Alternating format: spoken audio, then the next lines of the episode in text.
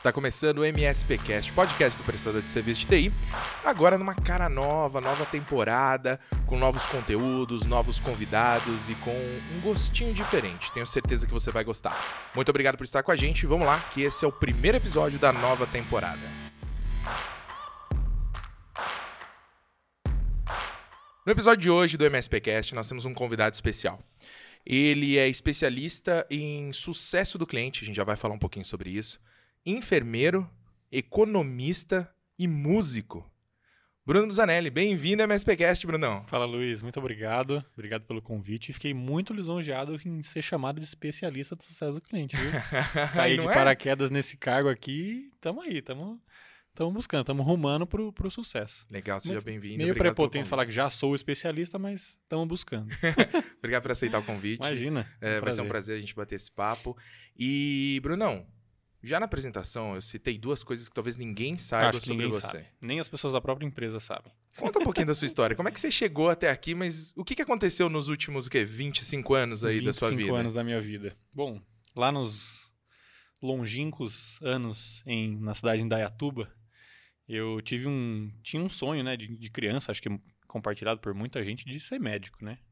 Só que eu precisava testar isso na minha vida, né? Não vou ser médico logo de cara. Vamos ver se antes eu vou fazer um estágio em algum lugar ali, em alguma área paralela, para ver se a gente consegue sentir um pouquinho, ver como é que é, se é isso mesmo, né? Porque às vezes tem muita gente que infelizmente acaba seguindo essa profissão por conta de remuneração, então antes de tudo a gente precisa testar, né? É porque é muito bem pago, né? É muito bem pago. Inclusive, estão dizendo aí que hoje a nova medicina é o desenvolvimento de software. É, né? isso aí. é muito bem pago e é mais fácil de fazer. Mas aí eu tive a brilhante ideia, né? E uma ideia que por muito tempo eu amei muito fazer isso. Eu fiz um curso técnico de enfermagem, né? Estudei lá no Cutuca, em Campinas. E junto com o curso a gente tinha também estágio na área da saúde. Então eu fiquei dois anos trabalhando na área, fazendo estágio. Passei por diversos setores e realmente comprovei a minha paixão pela área da saúde. E por muito tempo foi o que eu sempre quis fazer. Mas infelizmente por conta da concorrência a gente não, acabamos não conseguindo passar no vestibular. E aí eu tive que me contentar com uma segunda opção minha que foi fazer economia. E eu já logo no vestibular eu já fiz essa essa divisão em algumas faculdades eu prestei nada medicina. A ver, né? Prestar medicina e economia ao mesmo tempo. E outros vestibulares por segurança e por opção, né? E também por entender que eu não podia ficar mais um ano da minha vida fazendo um cursinho, a gente tem que ir atrás, então eu acabei prestando aí economia em algumas outras faculdades e foi que deu certo. Uhum. E por muito tempo também, durante o curso, foi uma faculdade que eu gostei, me dediquei é, eu gosto, gosto muito de matemática também, né? Então acabei me dando muito bem nessa área. Felizmente ou não, não finalizei a faculdade. Tive um pouco de medo aí de fazer TCC, inclusive nas duas faculdades que eu fiz TCC foi uma coisa que eu não fiz nas duas. Acabei me desligando da, da universidade antes. E logo nessa época foi quando apareceu a vaga de emprego na AD. Né? O Rodrigo fez um convite para eu trabalhar como vendedor na AD, do seu lado, junto de um outro profissional que tinha lá na época também. A AD, que na época ainda não era AD, né? A gente era GFI Max Brasil. os tempos da GFI. Ficava rosteado. Olha, quem, quem conseguiu lembrar Zetec. disso está com a gente há muitos é, anos, muito hein? Tempo, muito tempo. Eu acho que a gente tem uns nomes aí para citar. Eu, eu, pelo menos lembro, acho que o Guiral da Blocktime foi um cliente, acho que o um, primeiro cliente. E o Henrique da Brasinfo também. Uhum. Brasinfo, Ravel. Ravel também foi um dos primeiros clientes que eles lembravam aí do GF Max. E aí coincidiu. Então eu estava quase acabando a faculdade. No finalzinho eu tava já um pouco de saco cheio também. Ia uhum. começar a fazer TCC. Eu fazia faculdade na Unesp Araraquara, então eu estava lá muito por conta da vida universitária que você levava e a faculdade acabou ficando um pouco em segundo plano. Eu falei, não, não posso nem fazer isso comigo, nem com o uhum. curso, nem com a vaga que eu ocupo e muito menos com o dinheiro dos meus pais, né? Que eu tava, não estava trabalhando, então eu estava só dando gasto.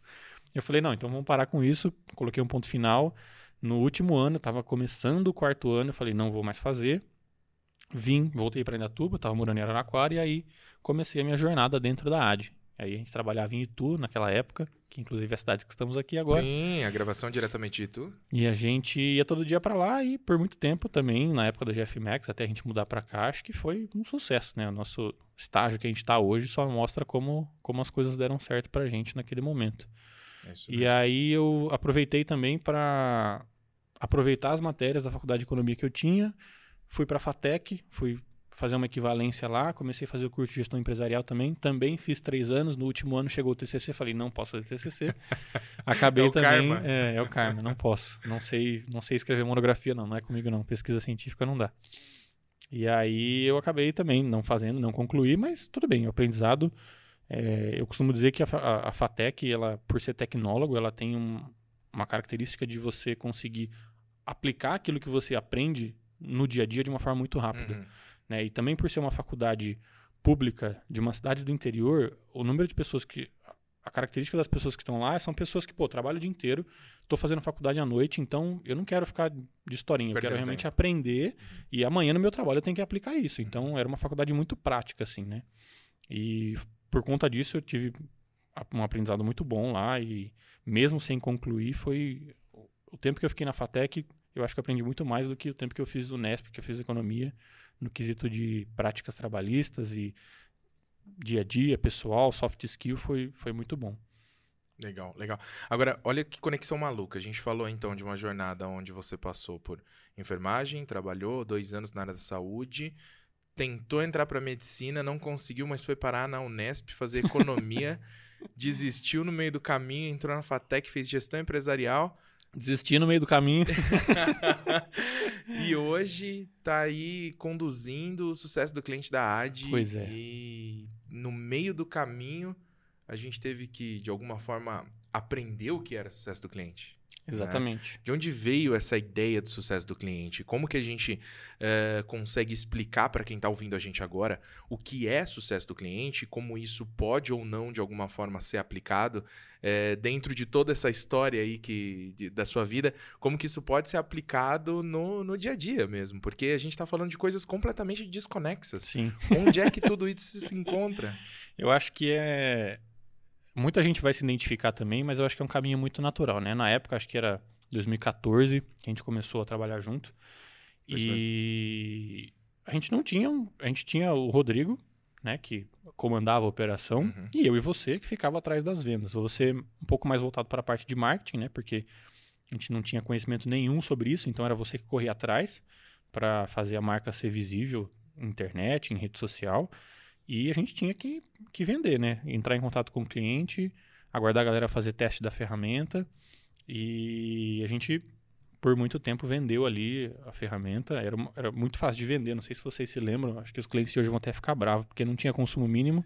A ferramenta você podia fechar um acordo sem pagar Nossa, nada. O que a gente teve de cliente que nunca gastou nada Nunca gastou gente? nada. Você podia usar a ferramenta de inventário de É. forma gratuita, era só assinar um acordo que não era nem eletrônico. O cara tinha que imprimir, assinar na mão, escanear e mandar de volta.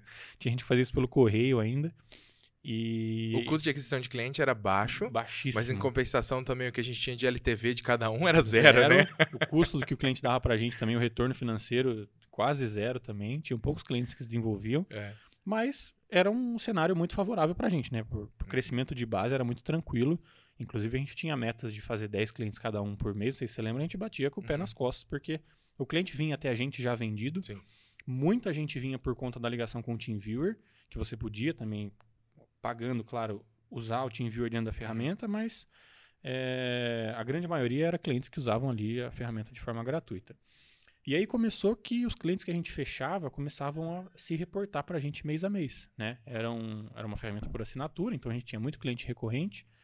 E aí, como a gente não tinha um setor de pós-venda, a gente só tinha um suporte técnico, que também tinha uma pessoa, Uhum.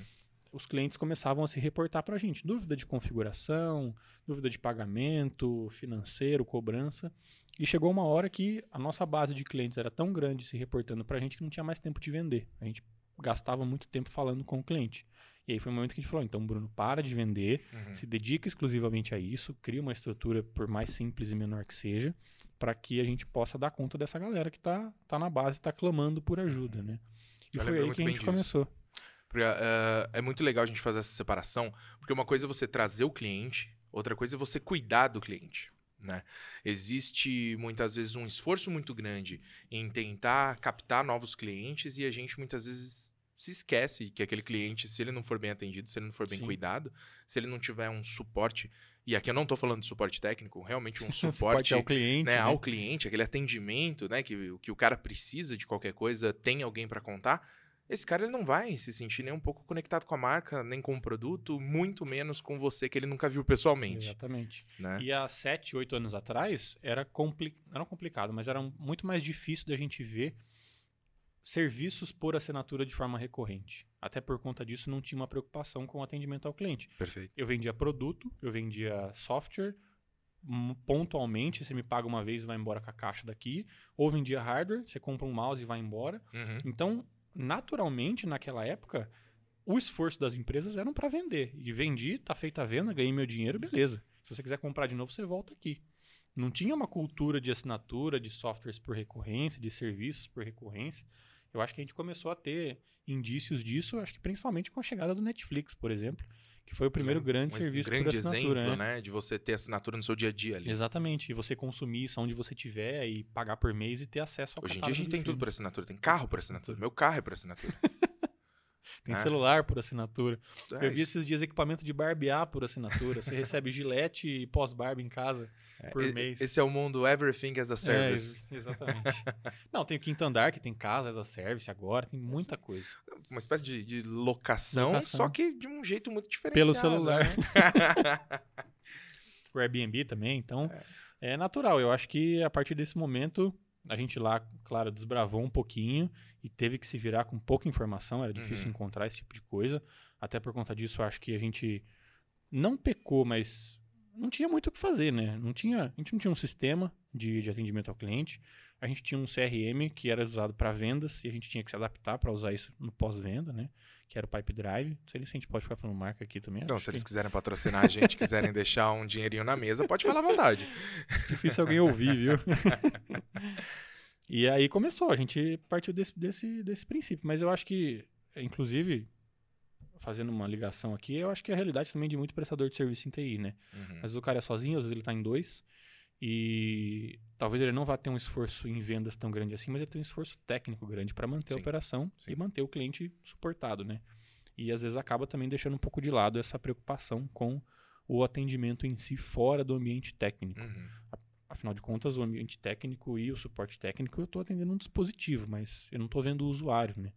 Então foi um, uma tendência inicial aí, com tudo que aconteceu, mas também do prestador de serviço ter que se preocupar com isso a partir desse momento, né? Uhum. É, inclusive a mudança de paradigma da prestação de serviço, que veio de uma coisa de horas para um serviço gerenciados, que a gente fala tanto, também traz esse puxa essa corda do atendimento ao cliente, do sucesso do cliente, Sim. da recorrência, da renovação, de você manter essa preocupação com, com o cliente. Então acho que tudo tudo caminhou junto, tudo evoluiu junto, né? A gente estava num cenário de venda de software, hardware, serviço e suporte pontual ou por hora, sem um Uhum. contrato recorrente e a tecnologia, o advento de outros serviços puxou todo mundo junto para esse cenário que a gente tem hoje, que é um serviço recorrente, com uma atenção maior não só ao dispositivo, mas ao usuário, a tudo que ele faz, como ele faz aquilo e como é que essa tecnologia se relaciona ao que ele faz. Né? Não é simplesmente eu arrumar sua máquina, é ver se sua máquina está pareado com o que você faz e ver se, se eu posso melhorar isso. Perfeito, perfeito.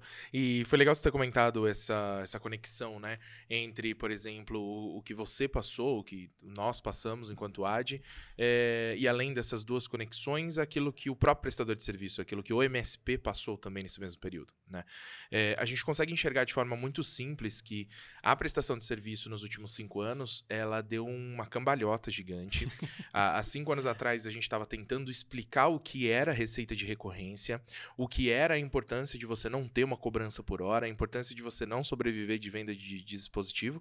E agora a gente já está falando de basicamente toda a nossa base de clientes e leads tendo esse conhecimento e discutindo como melhorar isso, né? É, houve uma cambalhota muito importante. E, e eu acho que a partir do momento que a gente atinge esse grau de maturidade, de entender que existe a necessidade da recorrência, a gente tem que se preocupar com o sucesso do nosso cliente, por mais que essa palavra tenha se tornado um clichê, né? A gente tem que se preocupar com o sucesso do nosso cliente, porque se o que eu quero é justamente a recorrência, eu preciso fazer com que esse cara continue recorrentemente Comprando. me pagando.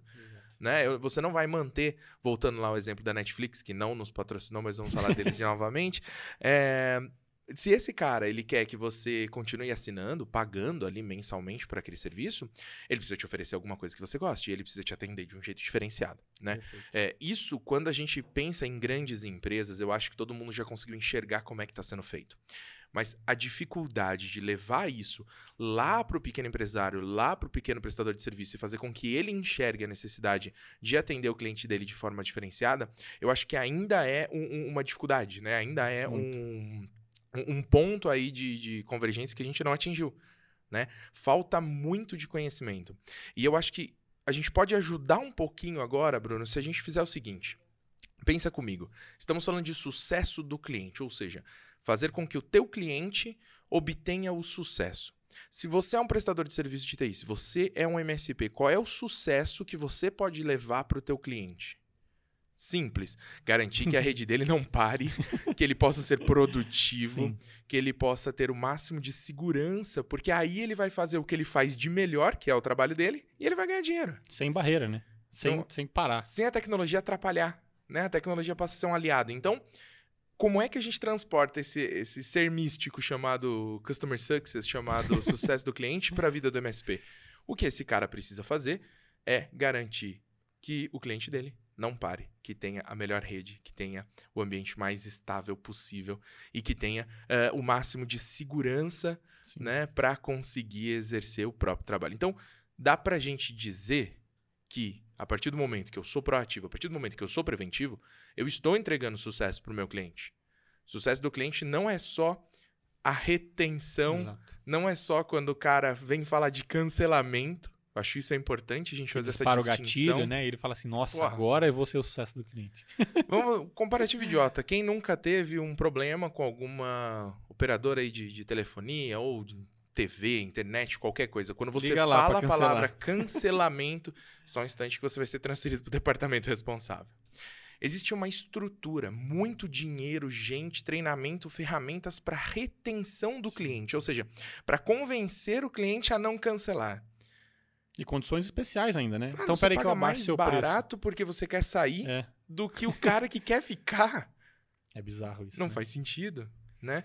A gente criou um mecanismo de tentar travar o cara dentro da nossa empresa e esqueceu que o que travaria ele de verdade é ele é ter sucesso. sucesso dele. Não é, né? não é o valor, não é nada. E é muito, muito bacana você falar isso porque é nítido. Antigamente, eu fa fa falava muito isso e ainda falo para clientes novos. Antigamente, quando a gente fazia a venda do software, né, do RMM, eu tinha que convencer o cliente a trabalhar dessa forma e o cliente tinha que convencer o cliente final dele a comprar dessa forma. Agora não mais. Eu não preciso mais convencer nosso cliente, ele já entende isso. A gente tem um trabalho, claro, de convencer o usuário final, que ainda está um pouquinho para trás na maturidade, mas o tra nosso trabalho caiu pela metade. A gente tinha duas etapas. Você está querendo dizer que você está trabalhando menos? Trabalhando me em menos, menos coisa. Olha a palavra linda, menos. Érica, filme isso aqui, manda pro Rodrigo. Filme isso aqui, manda pro Rodrigo, que dá para aumentar a carga de trabalho. Estou trabalhando em menos alternativas. eu tenho só uma agora, mas todo o tempo nela, entendeu? entendi, entendi. Mais focado. Mais focado, exatamente. Numa, numa, num esforço só. Mas é muito isso. É, inclusive, acho que muito prestador se pergunta, poxa, como é que eu sozinho, ou eu e mais um, que é meu técnico, a gente vai ter tempo, ou vai ter capacidade, conhecimento, teoria, processo uhum. para entregar isso para um cliente. Realmente é um, é um submundo e é um, uma, uma infinidade de possibilidades que a gente tem e de diversos processos que eu posso ter, mas que realmente você que está aí ó, sozinho ou em dois é complexo, vai ter que ralar. O Rodrigo fala muito isso. Se você é uma eu presa e está comprando as ferramentas que a gente comercializa, você vai ter que, pelo menos no primeiro um ou dois anos, fazer hora extra. Porque você vai ter que atender chamado durante o dia e garantir que a TI do seu cliente esteja funcionando. E no final do dia você vai ter que resolver os chamados que ficaram em aberto, então fazer um pouquinho uhum. de hora extra, uhum pensar como é que esses chamados não vão acontecer mais e desenvolver automação e verificação nova para evitar esse tipo de problema. E ainda fazer o financeiro da sua empresa, cobrar quem precisa, fazer contrato novo, tentar prospectar alguns novos clientes e ainda fazer um pouquinho de sucesso do cliente. Então, acho é que coisa. quanto mais a gente tiver isso esquematizado e bem definido e tentar levar isso para ferramenta ou para processo, automação, a gente consegue tirar um pouco dessa sua carga de trabalho. Né? Hoje, é, inclusive, é um exemplo prático nosso. A gente consegue fazer muito com uma equipe da AD reduzida. Sim, a quem gente conhece tem- a nossa equipe sabe, sabe que, que não é lá é, é pequeno, estamos falando de pequena. 20 e poucos profissionais e a gente atende o Brasil inteiro fazendo as- aquilo Sim, que a gente faz, sim. né? E de uma forma muito automatizada. Pelo menos a- o nosso setor de CS, a gente tem processo para tudo e processo que, assim, o meu, o meu CS hoje, ele quer fazer alguma coisa, ele clica num botão. E esse botão vai disparar uma cadeia de ações para Uhum. todo mundo que precisa interagir com esse processo saber que tem que fazer alguma coisa. Então, pô, preciso de um desconto. Legal, eu clico um botão de desconto, vou avisar o financeiro, o financeiro vai fazer o que tem que fazer, alguém vai aprovar esse desconto, eu vou dar alguma forma de conceder isso de forma automática. Então, quanto mais você conseguir fazer isso dentro da sua própria operação, claro que não é para virar robozinho, mas para Claro. facilitar o seu controle e o acompanhamento disso tudo, né? Inclusive é para isso que até serve Service Desk. A gente não tem mais acompanhamento de chamado por post-it ou Uhum, por WhatsApp. Uhum. Service Desk é um advento de, de tecnologia que facilita esse processo. Então, quanto mais você conseguir automatizar isso e ter já isso pré-definido e conversar com outras pessoas da sua empresa, seja um seu técnico ou até às vezes tem muita gente que tem esposa que trabalha junto no financeiro, ou alguém que ajuda. Então, eu acho que é o primeiro passo que a gente tem que ter para isso, deixar já muito bem claro o que você faz, o que você quer fazer e nunca pensar na hora se tem algo para ser feito. É sempre já deixar tudo esquematizado e pronto quando seja um problema acontecer, ou seja, quando o momento de fazer aquilo, por exemplo, uma QBR, que é uma reunião trimestral de revisão de serviços com o seu cliente. Então já deixa isso esquematizado, já programa, já agenda, avisa o seu cliente, já tem o roteiro pronto, já sabe do que você vai falar. Como é que você vai pegar esses relatórios? Já tem alguma forma de automatizar, retirar desses relatórios? Então, para você diminuir sua carga de trabalho pontual naqueles, nesses eventos quando eles forem acontecer.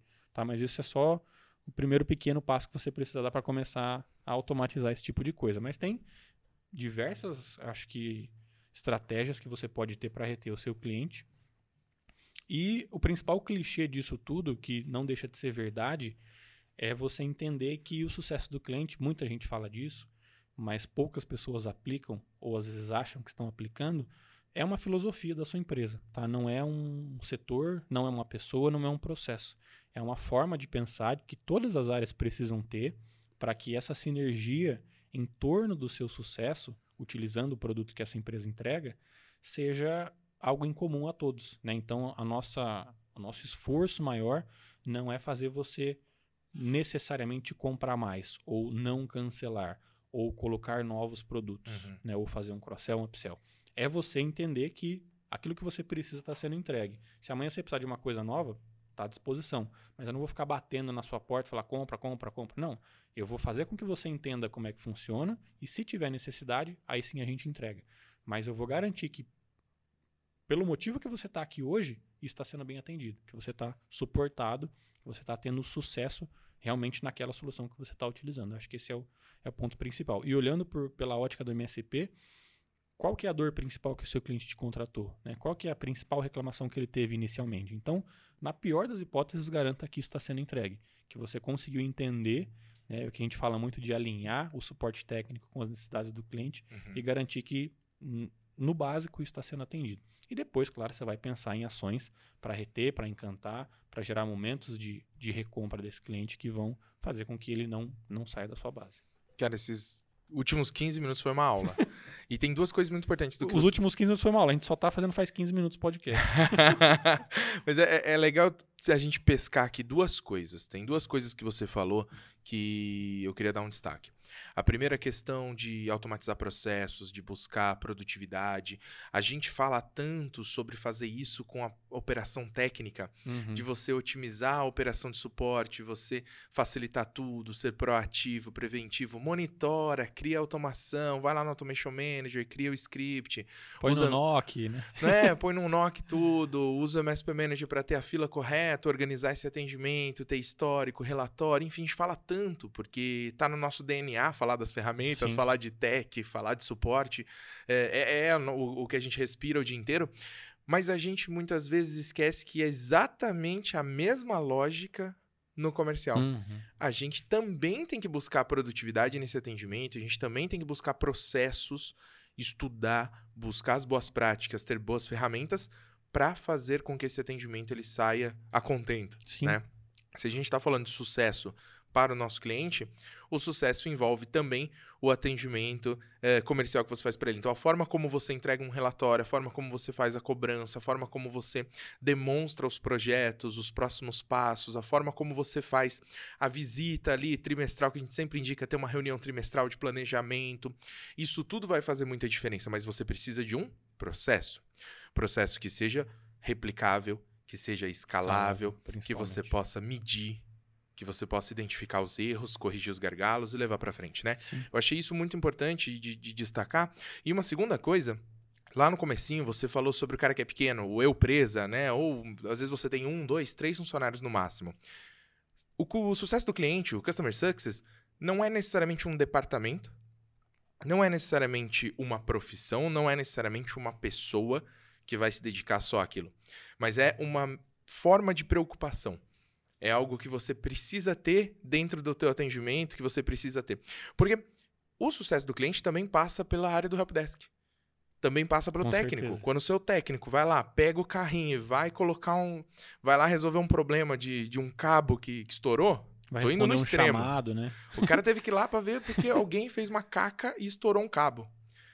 Não, absurdo isso poder. Mas pode acontecer. Sim. Pode acontecer. E se o cara chega lá de mau humor, se o cara chega lá e, e, fala alguma coisa errada, se o cara chega lá e não consegue entender, que não foi por querer, se o cara chega lá e não consegue entender que o usuário não é obrigado a entender sobre tecnologia, se ele não souber com quem ele tem que falar, se ele não souber lidar com aquela situação de maneira é, eficiente, e acima de tudo isso que eu falei, porque isso é o básico, eu nem devia ter comentado. Se ele não conseguir compreender qual é o impacto disso no negócio do cliente e não buscar uma forma de que isso não aconteça novamente, ele não está preocupado não com tá. o sucesso desse tá cliente. Está preocupado em resolver o problema que colocaram para ele. Exatamente. Então, não é só o profissional ali que faz o atendimento daquela conta. Não é um gerente de conta. Você pode Sim. até ter um profissional Sim. gerente de conta. Talvez você precise, depende do modelo do seu negócio. Mas é, é um estado de espírito quando você vai buscar por uma melhoria no seu processo ou quando você vai atender um cliente. Você concorda comigo? Com certeza. Eu acho que é muito complexo isso e é muito difícil de a gente conseguir fazer com que isso esteja alinhado em todo mundo. Total, porque é até subjetivo, né? Subjetivo. Cada pessoa tem um dia, eu posso não estar num bom dia, pode ser que eu fiz alguma coisa que para mim estava tranquilo, mas outra pessoa interpretou uhum. de outro uhum. jeito. Então, realmente é, de novo, um submundo do Customer Success. Mas é aquele profissional que vai visitar a empresa e consegue ver que, mesmo que eu esteja resolvendo esse problema aqui, tem um profissional aqui do meu lado ou atrás de mim que está puta, estressado porque o computador dele está lento. E aí eu posso levar esse feedback para dentro da empresa e falar, olha, dono da empresa, aquele cara ali tá, tá puto o computador dele, tá chutando estabilizador. A impressora ali, o cara tentou imprimir três vezes não viu. Então é eu ir com essa mente aberta. Eu tô indo para consertar o cabo que estourou e vão me pedir para ver o ar condicionado, mas eu tô vendo como é que tá o ambiente daquela empresa e claro, eu tô lá fisicamente, eu vou ter uma percepção muito diferente. A gente sempre pede para os nossos clientes, eu tô brigando com esse microfone aqui, desculpa aí pessoal do som, você tá dando porrada. A gente sempre fala, é, e é uma das coisas que você pode automatizar também, que não, não te custa nada, operacionalmente tem um custo muito baixo, é você fazer pesquisas de satisfação. E além da pesquisa de satisfação com o seu serviço, é entender como aquele usuário que está respondendo à pesquisa enxerga a infraestrutura da onde ele está. Então, como é que você vê o computador que você está usando hoje? Você acha que ele é bom? Se ele fosse melhor, você conseguiria fazer mais coisas? A internet da sua empresa, como é que é? Sempre que você tenta imprimir, você consegue? Como é que é acessar o Wi-Fi? É difícil? Então, é a gente começar a entender que o NPS, claro, com relação ao seu serviço é muito bom, mas você conseguir entender a percepção do usuário relacionada à infraestrutura que ele está inserido faz com que você tenha, além de uma oportunidade comercial gigantesca de vender novas coisas para ele, de você levar esse feedback para a empresa que está atendendo. Genial. E falar assim, olha, tem três, quatro funcionários ali que o computador dele não funciona e ele está abrindo chamado três, quatro vezes por dia e por mais que eu vou lá, passa um C-Cleaner, formato a máquina, cara, a gente está enxugando gelo. Não, não vai resolver. É. Se você investir aqui, pô, você está gastando comigo, sei lá, X, troca essa máquina aqui, eu te dou um desconto, porque vai ser melhor para mim, eu vou parar de resolver esse tipo de problema. Então é você realmente ir com essa cabeça aberta e, é claro, vai ter funcionário que não vai conseguir fazer isso, você não pode exigir, é uma habilidade, é uma soft skill bem complexa de você identificar, mas mesmo que você consiga ir lá, é, eu falo muito isso, tem um cliente nosso que é o Cristiano da CLS, que ele fazia com que alguns técnicos específicos que têm essa habilidade de comunicação Pega o telefone e liga para aquela empresa. Liga para o telefone do atendimento. Quem atender, você pergunta. Oi, aqui é o cara da João João TI, eu faço suporte técnico. Eu queria saber como é que está seu computador hoje, o que, que você achou uhum. da infraestrutura, como é que está a internet. A gente fez uma manutenção aí ontem, você sentiu que melhorou ou não? Então, faça esse tipo de coisa recorrente, deixe pré-agendado, crie uma task list aí para os seus funcionários fazerem isso, que você vai conseguir, além de ter essa oportunidade comercial de fazer venda de novos produtos, você conseguir identificar como é que está a percepção e gerar insights e feedbacks com relação a isso. Então, acho que é uma prática muito simples, tem um custo operacional baixíssimo Perfeito. e você consegue automatizar essa recorrência e gerar já uma capacidade de entendimento do, do usuário final de assim, puxa, esse cara está preocupado comigo. Uhum. Ele não está vindo aqui só porque eu falei que meu 365 não acessou, ele veio aqui e resolveu. Não, ele veio aqui e resolveu, viu como é que está meu computador, está vendo uso de disco, de CPU, de RAM. Então, é realmente mostrar que você está preocupado. Né? É o que a gente sempre fala, alinhar a necessidade do cliente à TI. E para a gente fazer isso, tem que, tem que agir dessa forma. Eu não posso só resolver chamado e ser o número um em fechar chamado. Perfeito.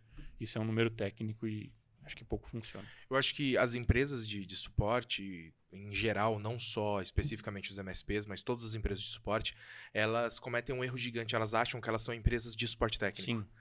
Elas são empresas de atendimento ao cliente. Porque eu acho que até no começo elas eram uma empresa de suporte técnico. Quando fazia assistência, pega o hardware, põe em cima da bancada. E, Ela nasceu fazendo isso. E, e, essa mentalidade parece que não mudou, não evoluiu. Sim. Né? Porque o que a gente precisa identificar? Que eu tenho um cliente a ser atendido, ele tem uma necessidade para o negócio dele, para que ele possa evoluir. Eu tenho o conhecimento técnico, a equipe, as ferramentas, para garantir que ele não pare. Mas não é só isso. É exatamente o que você falou. Como é que está a percepção do cara? Como é que tá o dia a dia dele lá? Tem mais alguma coisa que eu posso fazer para ajudar? Eu sou o cara responsável por essa empresa. Eu tenho que assumir a responsabilidade. Há muitos anos a gente fala sobre um termo que é o VCIO. É um termo uhum, muito difundido, sim. principalmente nos Estados Unidos, mas legal a gente reforçar aqui. V de virtual, CIO basicamente seria o diretor de TI, vamos, vamos colocar uhum, assim. Uhum. Então, eu sou um diretor daquela empresa. E como diretor daquela empresa, eu preciso me preocupar com todas as áreas daquela empresa, mesmo que a minha grande responsabilidade seja tecnologia. Mas eu preciso ter uma visão holística, eu preciso olhar 360 para aquela empresa. E quando eu enxergo quais são as necessidades daquela empresa, eu preciso me comunicar com os outros diretores, com os outros setores. Esse vídeo virtual é justamente porque Ok, isso é tá virtual, tá isso é terceirizado, né? eu estou fora, eu sou compartilhado entre várias empresas, mas eu não deixo de ter a responsabilidade de enxergar para aquele daquele negócio como se ele fosse o meu. Isso é assumir a responsabilidade pela TI do cliente. Sim, é né? alinhar, né? É, estou alinhando o meu serviço com o que ele precisa, com o que o negócio do cara precisa, não com a rede, né? A gente já brincou muito disso sempre, né? Você está olhando para onde? Você está olhando para a rede ou você está olhando para o negócio do cara? Eu vejo que é, é, muito, muito engraçado isso que você falou, porque a gente tem Lá atrás a gente tinha né, a, a, o suporte em TI, a, a lojinha, a, o atendimento de balcão, né, o, o suporte ao dispositivo mesmo. Fazendo assistência técnica autorizada de, de marcas aleatórias. Que, inclusive, antigamente, como a gente já comentou, não tinha essa incidência do serviço recorrente. E aí começou a, a estrada começou a andar. E chegou uma hora que teve uma bifurcação. Uhum. Você pode ser uma empresa hoje de, de suporte e manutenção, não tem problema nenhum. A gente precisa disso ainda. Eu preciso de alguém que vai abrir uhum. meu computador, que vai abrir o servidor, que vai montar um hack, eu preciso. Mas não é a mesma empresa que vai garantir o funcionamento da TI, que vai alinhar o negócio, é uma empresa que é até quase estratégica, ela é muito menos técnica, Isso. muito mais estratégica, é uma empresa de gestão, é uma empresa de posso dizer até que é uma empresa do sucesso do meu cliente, porque eu preciso garantir através da tecnologia que ele tenha sucesso. E se eu conseguir fazer isso, aí ele ele está retido, né? Ele consegue entender o real, o real a real função que eu tô tô exercendo lá dentro. Isso pouco acontece por conta até de uma mentalidade do prestador que ainda se acha que é um, que, que é um quebra-conserta, uhum. que é apertador de parafuso, que é um Mecânico formatador. De computador. E ele tenta vender um contrato recorrente, mas tendo uma postura de assistência técnica, do cara que vai lá e resolve o problema do computador. Uhum. Então tem essa dualidade, tem esse embate entre essas ideias, e você precisa decidir. Se você quer continuar sendo assistência técnica, não tem problema nenhum, mas não se venda como um serviço gerenciado, um prestador de serviço, ou se você quer realmente abandonar isso, para de vender hardware, acaba com a lojinha e realmente vai trabalhar para isso. Então, vai desenvolver, por exemplo, um processo de onboarding para o seu cliente, que a lojinha não tem, que a assistência técnica não tem, revisões trimestrais do negócio não tem, pesquisa de satisfação não tem. Uhum. Então, você precisa virar a chave do seu negócio. Talvez não vai ser imediato, pode ser gradual. É difícil abandonar, né? Inclusive uma receita que você possa ter com esse tipo de, de venda de hardware, enfim, qualquer outro serviço que você tenha hoje. Mas é necessário. O que, o que não é um problema, você Sim, pode ganhar muito dinheiro com nenhum. isso. É, é um modelo de negócio digno. Agora, se nós estamos falando no MSPcast para MSPs ou para aspirantes a MSPs, não cabe mais, fica dependendo de, da lojinha, como você brincou. Exatamente. E até para o seu cliente não te ver assim, né? O seu cliente ele, hoje ele chora preço porque ele ainda acha que você é o consertador, é o cara da assistência, e você não é mais isso. Se ele quer contratar esse tipo de serviço, beleza, deve ter empresas que façam isso, mas não se coloque nisso. A gente. Eu vou soltar uma frase aqui, hein? Eu tava pensando nessa noite, falei, tem que ter uma frase boa pra falar. É a frase de impacto do corte. você pode é, se desdobrar para atender o seu cliente. Você pode fazer coisas que você não faz para atender o seu cliente com medo de perder ele. Mas o que você não pode perder, é uma coisa que o Rodrigo falou, é a sua credibilidade. Se você perder um cliente, você vai ter que trabalhar muito para recuperar esse cliente. Mas você perde sua credibilidade, você vai ter que trabalhar muito para recuperar a sua base inteira. Porque você está fazendo coisas que vão contra aquilo que você acredita para não perder um cliente, para não perder uma recorrência.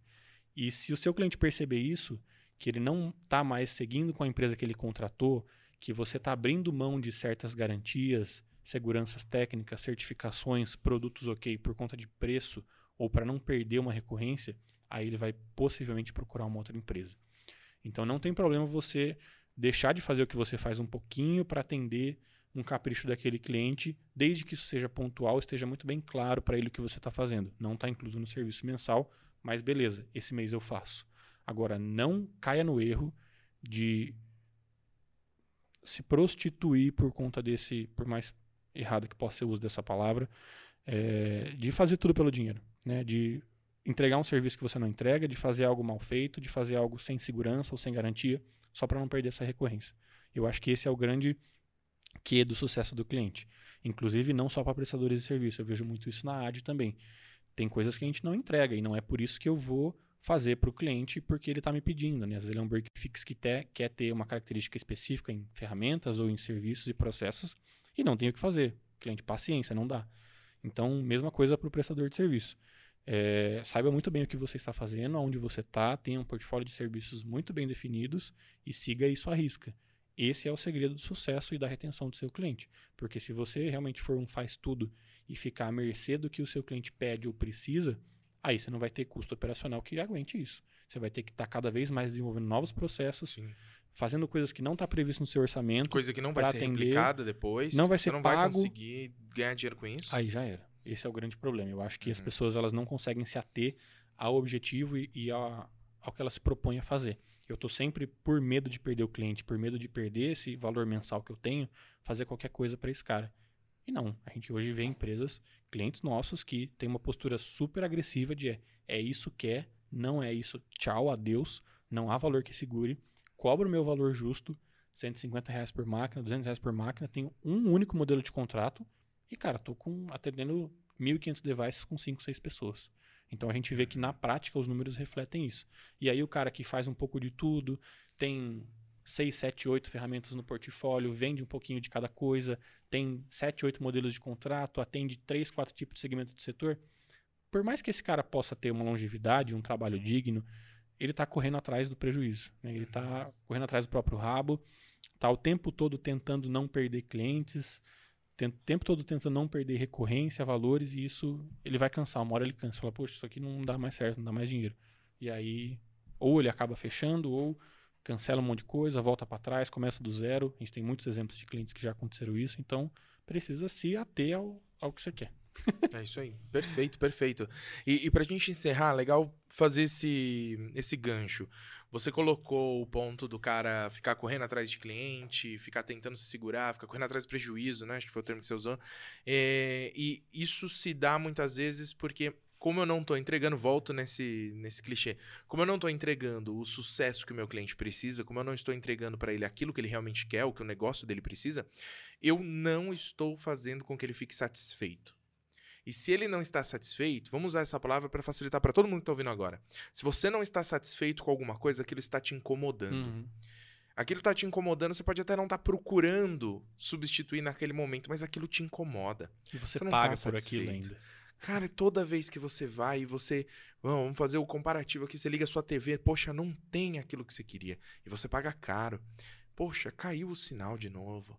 Tudo bem, você não vai simplesmente ligar, cancelar hoje.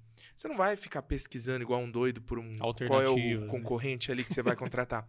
Mas vai chegar um momento que essa insatisfação, que esse incômodo vai fazer com que você seja impactado por um outro prestador de serviço, por uma outra empresa que esteja justamente buscando por um cliente que queira ser bem atendido.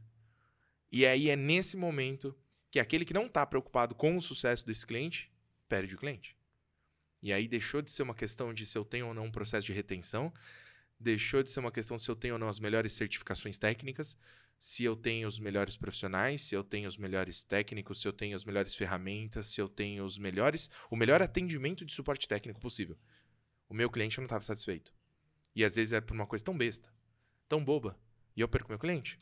Sabe qual é esse momento? Dois momentos críticos: renovação ou reajuste. É. É aí que cai.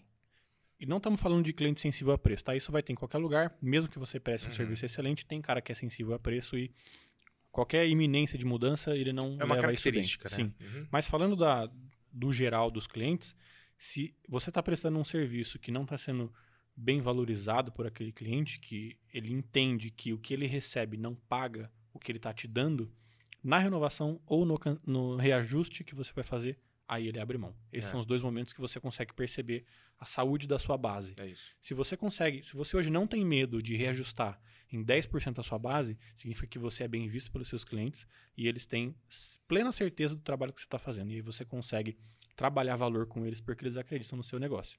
Se você tem clientes que são críticos a isso ou que sempre impedem o desconto, que sempre está ali Uhum. no seu pé dando mais dor de cabeça, claro, pode ser uma característica do cliente, mas se for comum a vários clientes, pode ser uma característica do seu negócio. E aí você precisa repensar. É isso aí, é isso aí. Vale esse puxão de orelha. Show de bola. Bruno, queria agradecer muito Eu sua agradeço, presença cara. no primeiro episódio dessa nova temporada, nesse novo formato do MSPcast. Fiquei muito contente de verdade de ter você como esse primeiro convidado. E antes da gente encerrar, queria saber se você quer deixar algum recado para nossa audiência, se, como é que as pessoas podem te encontrar, é, caso queiram bater um papo com você, queiram avançar nessa conversa. Eu tenho certeza que tem muitos parceiros nossos, pessoas que com certeza nós já conhecemos pessoalmente, mas Sim. também tem aqueles que estão nos ouvindo, mas que não são nossos parceiros, não nos conhecem pessoalmente e que talvez queiram avançar um pouquinho nessa conversa. Como que faz para te encontrar? E deixa seu recadinho aí para todo mundo. Legal. É, eu acho que é muita coisa pra gente falar, a gente tem pouquíssimo tempo aqui, a gente poderia ficar horas aqui falando sobre o sucesso do cliente dia inteiro. o dia inteiro. O que eu gostaria de deixar de recado é o sucesso do seu cliente muitas vezes é o sucesso do seu cliente não é aquilo que o seu cliente acha que é sucesso para ele, tá? É uma coisa que a gente precisa deixar muito bem claro. Às vezes o seu cliente tem uma visão muito errada do que é sucesso e ele vai acabar te pedindo coisas muito absurdas. Então você precisa definir qual é a sua visão de sucesso para o seu cliente e fazer com que essa visão seja aplicada, senão você realmente vai estar na mão dele e ele vai te pedir N coisas. Então, primeira coisa é entenda para você qual é a forma que você quer entregar sucesso para o seu cliente e faça que isso seja percebido. Tá? E não estamos falando aqui de capacidades técnicas, eu estou falando de atenção ao cliente e fazer com que ele pense: nossa, nunca ninguém fez isso por mim antes. Isso é muito bacana. E tem três ações que você pode estudar e pode implementar que podem significar esses, essa sementinha de pensamento na, na visão do seu cliente. A primeira delas é onboarding, pouca gente faz. Tem que estruturar um onboarding de clientes. Eu acho que isso é o primeiro passo, a primeira visão que ele vai ter de você e o tom que você vai ditar isso. O tom que você vai ditar o seu serviço a partir de hoje nasce no onboarding. Então, se é algo mais sério, mais descontraído, como é que é feita a prestação de serviço, fluxo de suporte, pagamento, tudo isso. A gente tem um conteúdo incrível sobre onboarding que a gente faz no Office Hours. Já vou falar sobre isso também. Jabá do oficial? Jabá do Office Hours. QBR, que é a revisão trimestral do quarter, né, do serviço que você presta. Isso também mostra uma atenção e um carinho muito grande. Faça isso ser recorrente e automatizado, na medida do possível. E essas pesquisas de satisfação. Acho que são três ações simples de fazer que você pode mudar a visão do seu cliente com relação ao seu serviço. Se você nunca viu ou se você vê pouco, veja mais. A gente tem é, uma live mensal no nosso canal do YouTube, que é o Office Hours, que a gente fala sobre retenção de clientes e diversos outros assuntos comerciais. Eu apresento toda sexta, toda sexta-feira não, uma sexta-feira por mês, geralmente é a última sexta do mês às 11. É, às vezes tem algum convidado, o último foi o Rodrigo que fez comigo, foi muito legal, o Bin já participou. É muito semelhante ao Tech Walk, mas no setor comercial, tá? Então, acompanha a gente por lá. Se você nunca viu e quer ver, tem uma playlist sobre isso no nosso YouTube, então tem bastante conteúdo sobre lá, batendo no microfone. É, dê uma olhada, tem muito conteúdo legal, muito bacana, eu acho que vale a pena, mesmo que você ponha no carro aí para ouvir, eu acho que é o conteúdo ideal para você ir aprendendo aos pouquinhos, tá? E acho que é isso. Obrigado, gente, por todo mundo que acompanhou.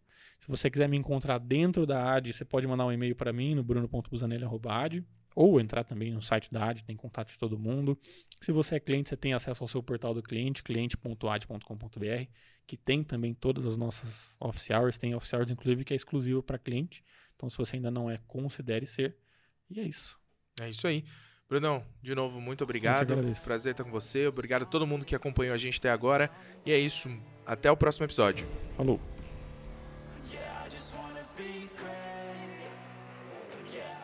E se você tá aí ouvindo a gente ainda, eu tenho um recadinho super especial. Esse é o novo formato do MSPcast e eu quero convidar você a seguir a gente no seu agregador de podcast favorito. Vai lá, Deixa também o seu hate lá, coloca lá qual que é a taxinha que você gostou. É com cinco estrelinhas? Coloca cinco estrelinhas, eu vou ficar feliz. É quatro, é três, tudo bem, eu vou ficar um pouquinho menos feliz, mas eu vou gostar muito de você mesmo assim. Coloca lá como é que você avalia o nosso trabalho. Isso facilita para que a gente possa chegar para outros prestadores de serviço. E de novo, não deixa de seguir para receber os próximos episódios. Valeu, tchau!